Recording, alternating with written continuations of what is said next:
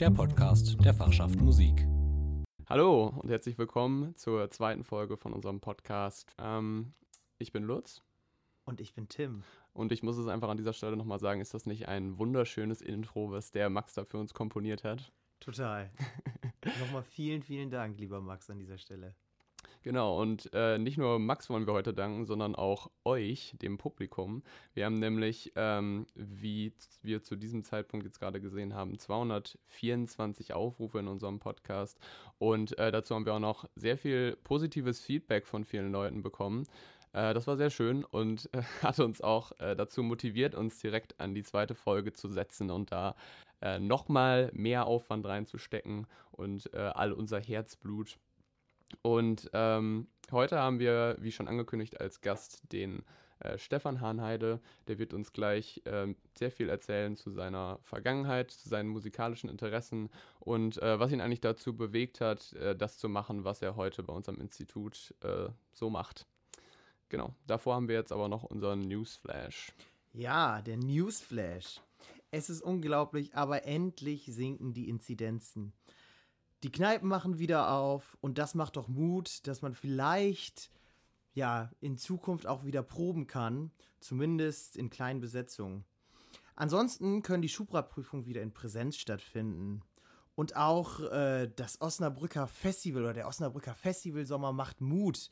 Ähm, so wird ein Festival am Hafen geplant und auch der Unikeller plant eine kleine Outdoor-Konzertreihe. Ansonsten finden dienstags ab 20 Uhr wieder die Vorspiele auf YouTube statt. Das macht doch auf jeden Fall Mut darauf, dass man bald wieder äh, sich vielleicht in Präsenz treffen kann und äh, auch vielleicht mal nach dem Proben in kleinen Ensembles, ich betone kleinen Ensembles, auch mal ein Bier ähm, irgendwo trinken kann, wenn das denn wieder geht. Genau, und jetzt geht es auch direkt zu unserem Interview mit Stefan Hanheide. Viel Spaß!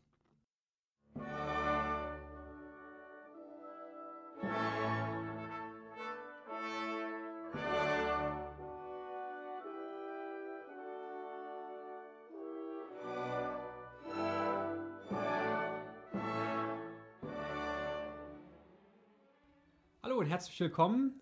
Wir freuen uns sehr, Herr Hanade, dass wir Sie für die zweite Folge von unserem Podcast gewinnen konnten.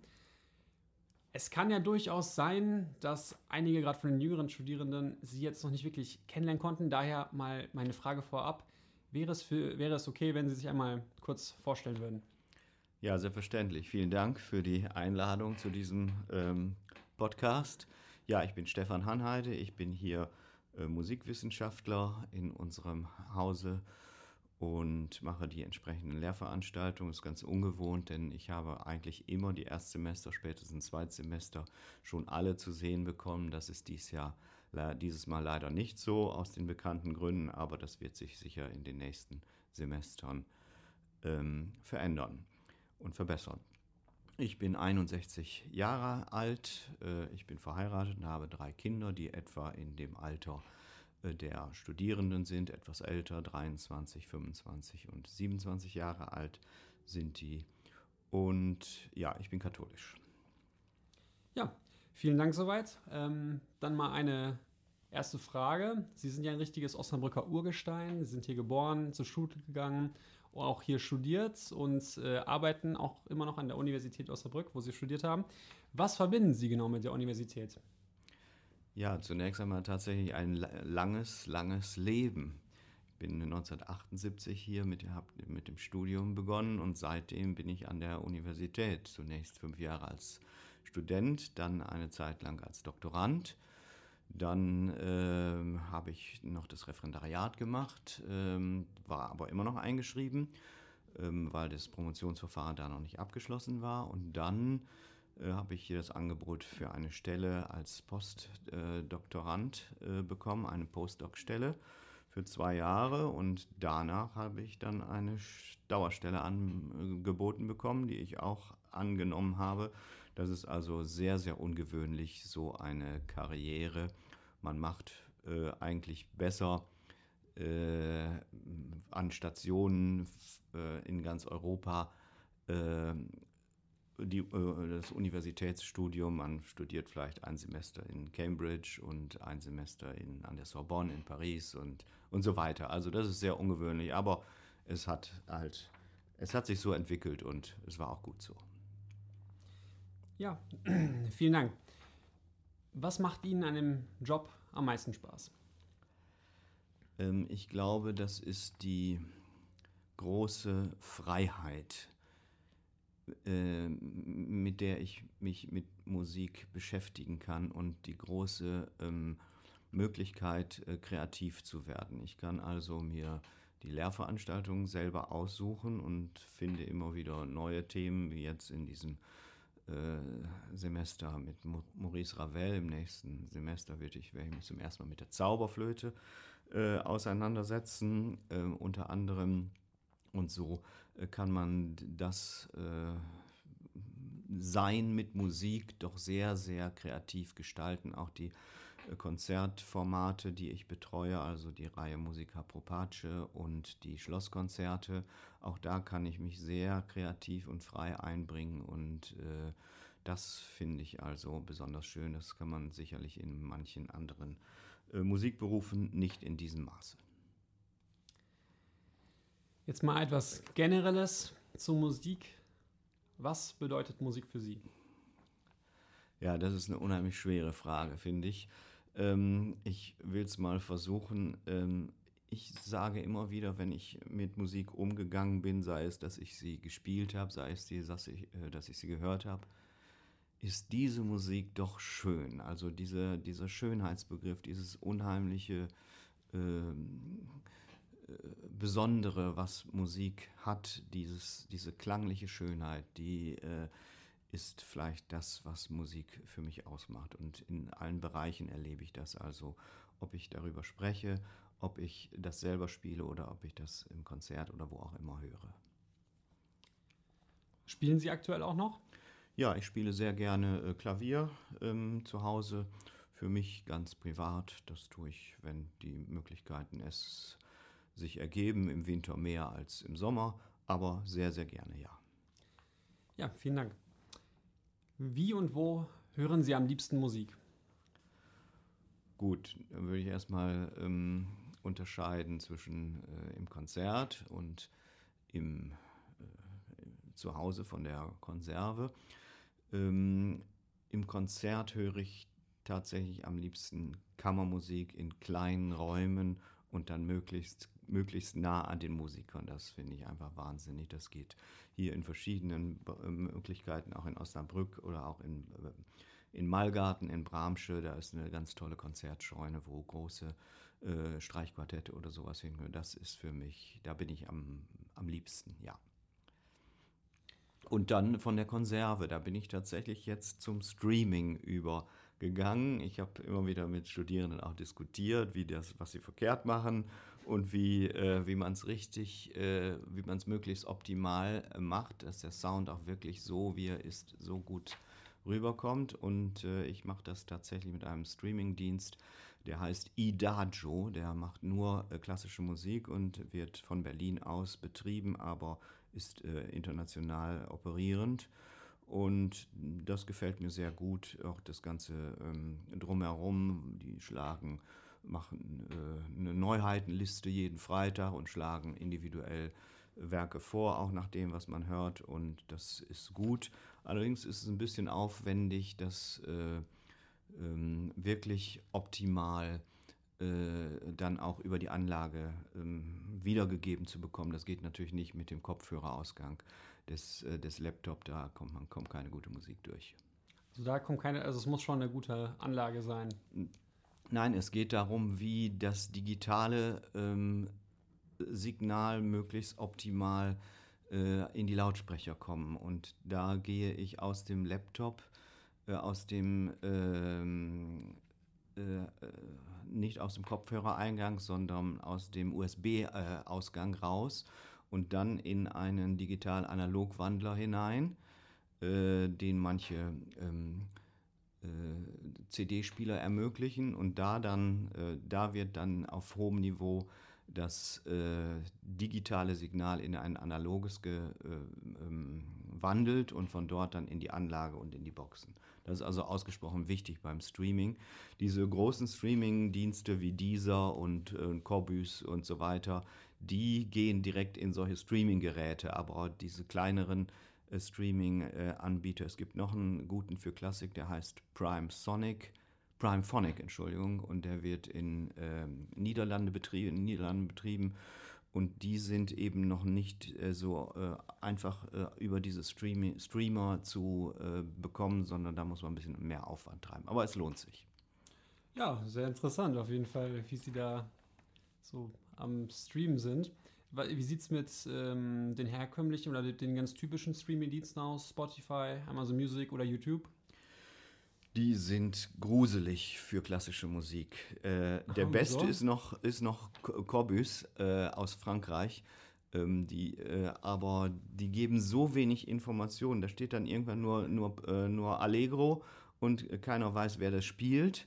Keiner weiß, aus welcher Klaviersonate das ist. Also das ist die, die sind eben ausgerichtet auf äh, äh, klassische, ne, nicht auf klassische, sondern auf Popmusik und da gilt es ähm, nur äh, den, äh, den Sänger oder die Sängerin oder wer das macht und oder die Band äh, A und B in den Titel und das reicht für die Popmusik, das reicht aber für die klassische Musik nicht. Da will man viel mehr Zusatzinformationen haben. Stimmt, das fehlt dann oft. Ähm, manchmal ist es auch aufgeführt, aber gut, steht auch dann immer noch Song und nicht Stück. Ja, ja und so weiter. Ja, also stimmt, das, das ist einfach für, die, für den Mainstream ausgerichtet, der normal in der Popmusik ist und da muss man dann äh, andere Wege gehen, die, wie ich die eben beschrieben habe. Ja, interessant. Gibt es dann auf jeden Fall auch. Also ich kannte jetzt die Plattform noch nicht, aber könnte man ja auf jeden Fall mal auschecken. Ähm, jetzt nochmal eine generelle Frage zu dem, womit Sie sich tagtäglich beschäftigen, mit Musikgeschichte. Woher rührt Ihr Interesse für Musikgeschichte? Ich kann mich zum Beispiel noch an eine Vorlesung bei Ihnen in Musikgeschichte 3 war es, glaube ich, ähm, erinnern, wo Sie meinten, dass Sie schon in ganz frühen Jugendjahren zu Hause Alban Berg und Paul Hindemith gehört haben. Also da war auch schon sehr früh auch dieses, äh, oder auch schon Interesse für eher avantgardistischere und äh, experimentellere Musik da. Woher rührt dieses Interesse? Äh, ja, ich habe mich für diese Musik eben durch den Klavierunterricht, den ich hatte, äh, interessiert und wollte aber immer hinter die Musik äh, schauen. Wie, warum ist sie so gestaltet und was äh, hat die Komponisten dazu geführt, das jetzt zu komponieren oder solche Werke zu komponieren und die in dieser Art äh, zu komponieren. Das äh, hat mich wirklich schon mit zwölf Jahren, da habe ich meinen Klavierlehrer ausgefragt und äh, warum macht er das jetzt so und was wollte der eigentlich und wie war der eigentlich. Also es hat mich, das ist ein Urinteresse, würde ich sagen, äh, das da zum Beruf geworden ist, muss ich wirklich so sagen. Ich wollte auch nie äh, Pianist werden oder ein großer Künstler werden, es hat mich nie interessiert. Ich wollte wissen, was dahinter steckt. Gab es da auch ein, eine spezielle Komposition oder Komposition oder einen besonderen Komponist, der irgendwie schon das ganze Leben lang sie begleitet? Das müsste dann am ersten Johann Sebastian Bach sein, ja. Das ist wirklich so. Jetzt bin ich gar nicht mehr so nah und so oft mit ihm unterwegs, aber das hat schon das Leben äh, äh, geprägt, das würde ich schon sagen, bis zur Dissertation und auch darüber hinaus, auch Seminare immer mal wieder. Äh, dann, wenn es jemand wäre, dann wäre es Bach, ja. Das erinnert mich gerade an eine Anekdote oder was Herr Kienzler in einer Vorlesung mal gesagt hat. Er meinte, was ist ein Tag ohne Johann Sebastian Bach? Ein verlorener Tag. genau. Ähm, was, was, was fasziniert Sie so an Bach? Ähm, also ich will jetzt gar nicht mal sagen, dass das jetzt der Komponist ist, der mich im Moment am meisten fasziniert. Sie hatten nach dem gefragt, was mich äh, ein Leben lang begleitet mhm. hat, dann wäre es am ersten Bach. Jetzt bin ich, wie gesagt, nicht mehr bei Bach, sondern wahrscheinlich bei, von den klassischen Komponisten eher bei, äh, also äh, bei Schubert, ja, bei Beethoven und Mozart. Aber ich höre auch ähm, sehr viel äh, moderne Musik, jetzt gerade sehr, sehr häufig äh, Pierre Boulez. Hm. Okay. So, jetzt mal eine ganz andere Frage. Die kann mit Musik zu tun haben, muss aber nicht. Wenn Sie eine Zeitreise machen könnten, Mit welcher historischen Persönlichkeit würden Sie sich gerne mal einen Nachmittag unterhalten? Auch eine schwierige Frage. Ähm, ich glaube, ich würde mich mit den Komponisten unterhalten, die Musik im KZ gemacht haben. Und wieso? Weil das für mich noch die größten Fragen äh, aufwirft. Was hat die dazu bewogen, dort äh, Musik zu machen? Warum haben sie diese Musik gemacht? Was, welche Möglichkeiten hatten sie und was hat das für sie bedeutet? Das würde ich sie gerne fragen. Also Viktor Ullmann zum Beispiel. Oder äh, auch Hans Graser. Also diese, ich wäre gerne äh, für ein paar Tage in, äh, in Theresienstadt 1943. Mit so einer Antwort habe ich tatsächlich nicht gerechnet, aber auf jeden Fall sehr interessant. Das ist auch Ihr Forschungsschwerpunkt. Ja, ein Forschungs, äh, ein Teil ein, meines Forschungsschwerpunktes, ja. Musik im Spannungsfeld äh, zwischen politischer Gewalt, ja. Und was vermuten Sie, was würden die Ihnen antworten? Graser oder Viktor Ullmann? Das, das weiß ich nicht, deswegen will ich das ja wissen. Also ähm, über andere Komponisten haben, gibt es ja viel mehr äh, Informationen, äh, ob, sei es über Mahler oder auch über Mozart. Wir haben eine dicke Mozart-Briefsammlung mit, mit äh, Tausenden von Seiten. Und da kriegen wir Informationen und für, von diesen äh, Komponisten haben wir eben, oder von dieser Situation haben wir nur sehr wenig Dokumente. Und da würde ich gern mehr von wissen. Nochmal eine Frage zu dem Musikstudium hier in Osnabrück. Also die Universität, die wurde ja 1974 erst gegründet. Das heißt, Sie haben im Prinzip auch diese, diese Entwicklungsphase von Anfang an mitbekommen. Und ähm, wie unterschied sich das oder wie unterscheidet sich das oder ob unterscheidet sich überhaupt das Musikstudium damals im Gegensatz zu heute? Ähm, damals war es noch sehr im Aufbau. Man übernahm die Lehrenden aus der PH-Zeit und ähm, das äh, merkte man zum Teil. Ähm, und es kamen erst langsam andere Personen hinzu. Ganz früher Lehrer von mir war Uli Schlie in Harmonielehre und Gehörbildung und auch in Seminaren. Das war, da habe ich viel gelernt und äh, dann kam Hans-Christian Schmidt und bei dem habe ich auch sehr viel gelernt. Und das war ja dann auch später mein Doktorvater. Ähm, und aber ähm, man musste damals auch äh, allein von der Menge, von der Menge her der Lehrenden ähm, sehr viel autodidaktisch arbeiten. Ich habe mir dieses, was ich, mein Wissen an Musikgeschichte habe ich weitgehend autodidaktisch erarbeitet und nicht in Seminaren gelernt. Das äh, äh war damals noch nicht so möglich. Heute ist das ähm, ein faszinierendes Angebot, was Sie hier haben. Das hatte ich bei weitem nicht. Das sind riesen, riesen Unterschiede. Also was man hier alles studieren kann und wo man sich äh, informieren kann oder mit beschäftigen kann. Äh, in allen Bereichen war das damals äh, vielleicht 20 Prozent von dem, was sie heute haben. Das war jetzt ja sehr auf das Lehrangebot bezogen, abseits vom Lehrangebot. Was meinen Sie denn damit? Mm, ja, das, das Musikstudium besteht ja jetzt ja nicht nur aus aus Seminaren? Nein, nein, das betrifft es auch, also gut, denn es gab Instrumentalunterricht, okay. Ähm, der war, ähm, da waren gute Lehrkräfte da. Ich hatte jedenfalls äh, gut, äh, ja, ich habe dann ja mit Orgel Hauptfach gemacht und äh, da hatte ich einen sehr guten Lehrer, aber da waren, das sind wie, wie heute auch die Kirchenmusiker hier aus Osnabrück, die das machen und äh, das sind immer sehr, das sind immer sehr solide ähm, Lehrende. Äh, es gab hier ähm, ein äh, Sinfonieorchester oder Collegium Musicum hieß es damals, ja genau so, so muss man sagen, nicht Sinfonieorchester, Collegium Musicum, also etwas äh, kleiner besetzt und einen äh, Universitätschor mit 60 Leuten, also auch da keine Big Band und äh, kein Kammerchor, der wurde erst später von Manfred Goldbeck gegründet und auch es war alles sehr klein und auch nicht auf, auf den Möglichkeiten, wie es wie heute gearbeitet wird. Sie meinen auch gerade keine Big Bands. Gab es überhaupt irgendwie was, also war es damals sehr, sehr klassisch ausgerichtet? Gab es irgendwie ein Jazz-Angebot nebenbei? Äh, das hat sich erst später entwickelt. Die Lehrenden hat man noch äh, gesagt, wenn da irgendwann mal äh, was nicht Klassisches äh, gespielt wurde aus den Boxen, dann wurde sofort in diesen heiligen Hallen geht sowas doch gar nicht ge, äh, gesagt. Also nein, das war völlig auf klassische Musik. Aber die Studierenden hatten auch äh, den Fokus äh, ganz deutlich auf klassischer Musik und auch nicht auf Jazz und schon gar nicht auf der Popmusik. Die war unter Musical, das ging gar nicht. Damals nicht, heute ist das sich geändert und das ist auch gut so. Ja, da haben sich die Zeiten ja doch schon auch in recht kurzer Zeit geändert. So lange ist es ja doch gar nicht her.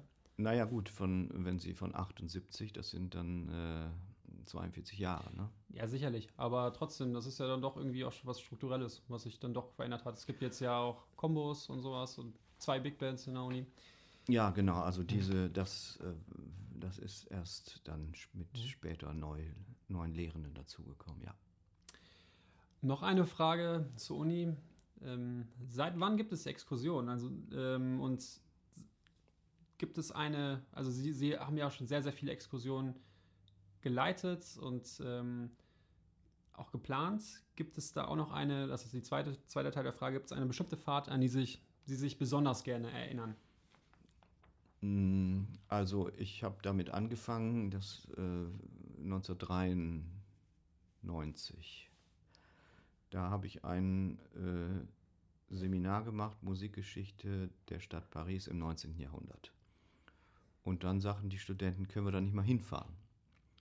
Ja, und dann haben wir uns entschieden, dahin zu fahren. So äh, von, ich habe noch, äh, ich glaube, vier Tage, so ganz spontan organisiert. Ach, ich kenne ein Busunternehmen im Emsland, äh, die kann ich mal fragen und äh, dann Jugendhotel und dann hatten sich gleich Lehrende angeschlossen. Ähm, bei der ersten Fahrt waren schon äh, Ehepaar Enders dabei und äh, Ehepaar Giesbrecht. Ähm, und so hat sich das dann entwickelt, im Grunde aus einer Idee von den Studierenden, dass wir von da ab dann, von 93, haben wir jedes Jahr eine Exkursion gemacht bis in die Gegenwart. Ne? Äh, letztes Jahr musste sie ausfallen, davor. Ja, war wieder Paris gewesen. Ne?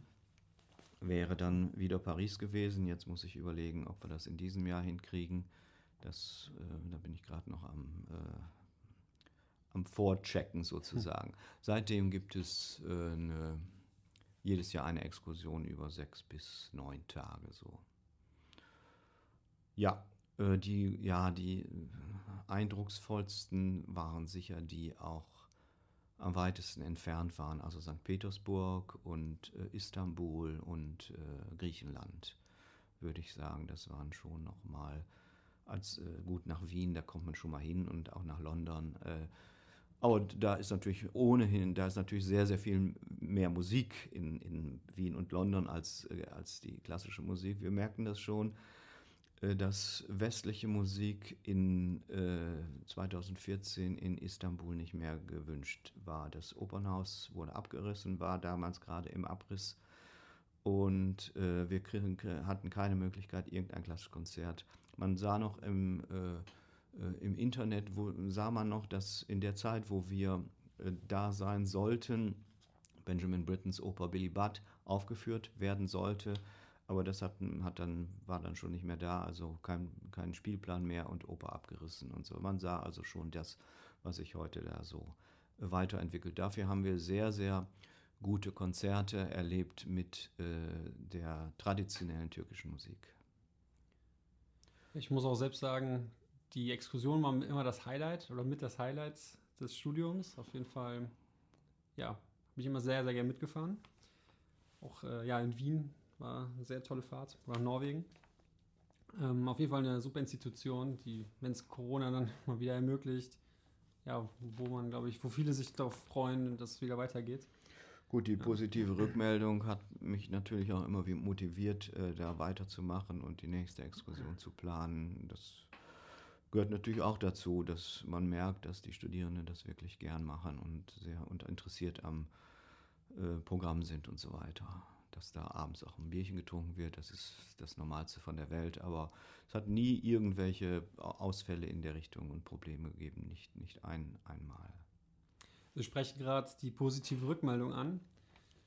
Jetzt mal vielleicht eine etwas ungewöhnliche Frage, aber ähm, ja, Sie gelten als ein großer Sympathieträger am Institut unter den Lehrenden. Wie können Sie sich oder wie erklären Sie sich das? Das äh,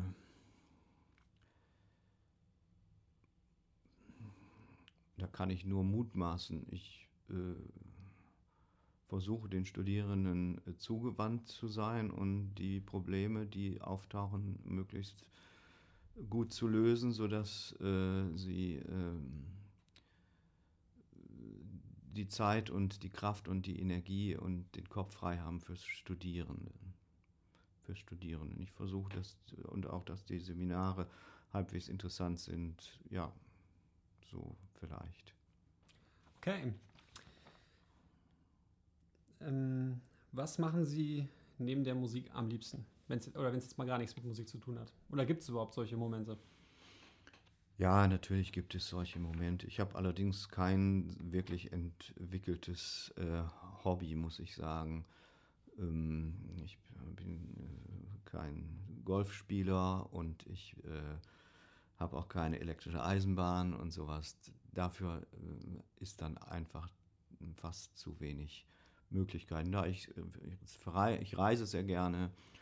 Äh, Spaziergänge, Wanderungen, Radtouren, so in dem Bereich mal ein bisschen kreativ sein, ein bisschen was basteln hier und da mal oder im Garten arbeiten, ein bisschen so.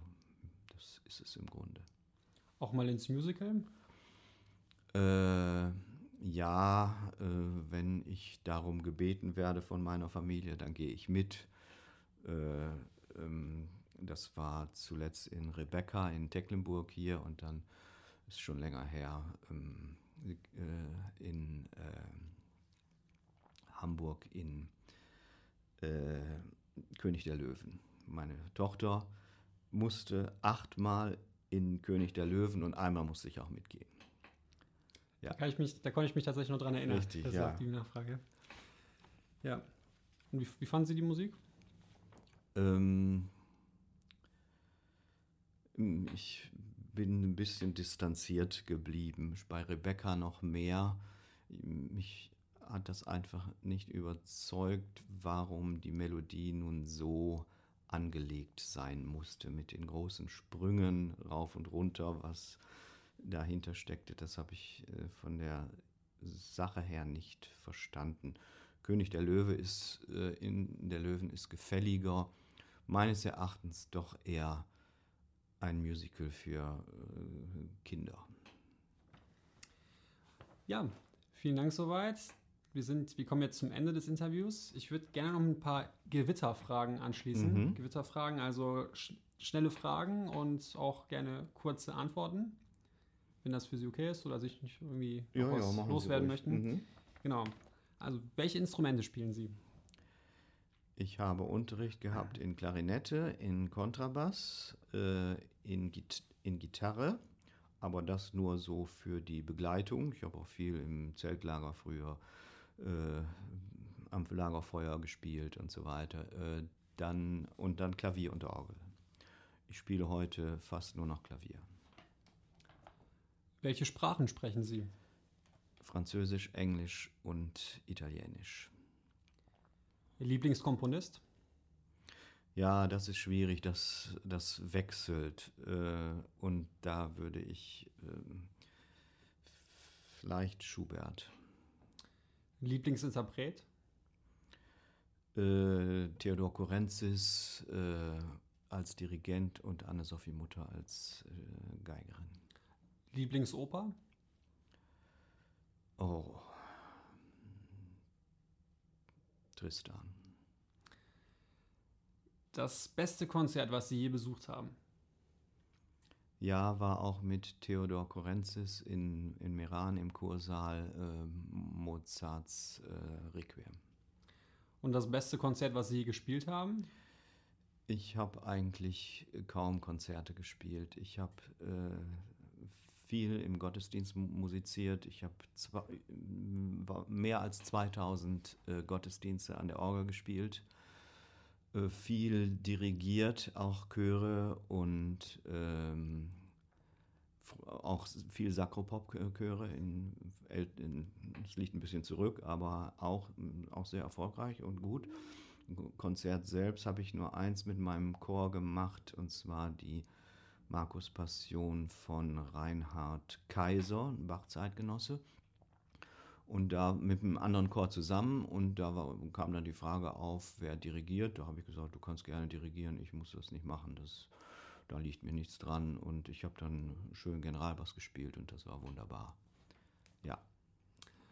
Gab es da auch mal einen Ausfall? Also schlimmste, also es sind ja keine Konzerte, aber dann halt, wenn Sie vielleicht mal einen Gottesdienst begleitet haben, gibt es da irgendwie Erinnerungen dran?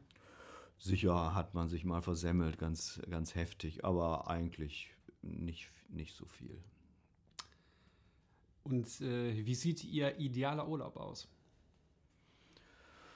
Das muss ein Ort sein mit großer äh, Tradition, mit viel Grandezza, mit, äh, sagen wir mal, mit äh, äh touristischer Tradition bis ins 19. Jahrhundert wo ähm, sehr viel an Kultur auch ist, möglichst auch Konzerte stattfinden, in die man gehen kann und so weiter. Äh, Meran bin ich relativ immer mal wieder oder am Bodensee ist es Bregenzer Festspiele oder sowas, dass das damit dabei ist und das ist wirklich äh, eine, ein toller, traditioneller, äh, gewachsener äh, touristischer Ort ist. Lieblingsbuch? Ich lese in letzter Zeit viele französische Romane, um mit meinem zweiten Studienfach äh, mal wieder Kontakt zu treten. Ein Buch, was mich fast sehr fasziniert, heißt von der ähm, Schriftstellerin Tatjana de Ronet. Ähm, äh, das heißt auf Deutsch ähm, Sarahs Schlüssel. Es ist in 40 Sprachen übersetzt worden, auch im Schulunterricht wird das genutzt. Es geht da auch um das KZ wieder. Zwei Kinder äh, im äh, KZ, die dann fliehen. Äh, auf Französisch heißt das El s'appelait Sarah. Lieblingsfilm? Gibt's nicht. Ich gehe ganz, ganz wenig ins Kino. Nicht mal irgendwie über klassische Komponisten? Es gibt ja zum Beispiel einen sehr guten Mozart-Film. Ach so, ja, das, der ist, das ist ein toller Film, ja, den, äh, das ist schon gut, äh, aber ähm, jetzt, ich wollte auch in, den, äh, in diesen Film über diese ähm, große Rockband, da war, na, Sie Queen? Schon. Ja, genau. Super das Film. Ich, ja, ja, das habe ich aber gut. auch nicht geschafft. Nein, Queen war das. Das habe ich. Das ist nicht mein, mein Ort, wo ich hingehe oder unser Ort. Wir ähm, ähm komme da nicht hin, irgendwie nicht. Ein sehr guter Film, kann ich nur wärmstens mhm. empfehlen. Ähm, zwei kleine Fragen noch. Nächste Projekte, anstehende Projekte. Oh, ich bin ja dabei, äh, die Werke des Osnabrücker Barockkomponisten äh, Paul Ignaz Lichtenauer herauszugeben. Da fehlen noch, äh, kommen noch zwei Bände dazu. Das wäre sowas. Äh, sicherlich wird es wird jetzt erst die äh, Paris-Exkursion gemacht und danach wird es eine weitere Exkursion geben. Das weiß ich jetzt noch nicht ganz genau. Vielleicht gehen wir nochmal wieder nach äh, Italien. Norditalien ist sicherlich äh, reizvoll, das würde ich gerne nochmal machen. Äh, ja, soweit mal. Letzte Frage. Was tun Sie, um auch mal abzuschalten? Äh, dazu hat sich eigentlich die Musik noch nie äh, hergegeben. Das funktioniert nicht. Ich gucke irgendwas im Fernsehen. Alles klar. Dann danke ich Ihnen hiermit herzlich und ja, Gern. wünsche Ihnen noch einen schönen Tag. Danke gleichfalls. Das war ein Podcast der Fachschaft Musik.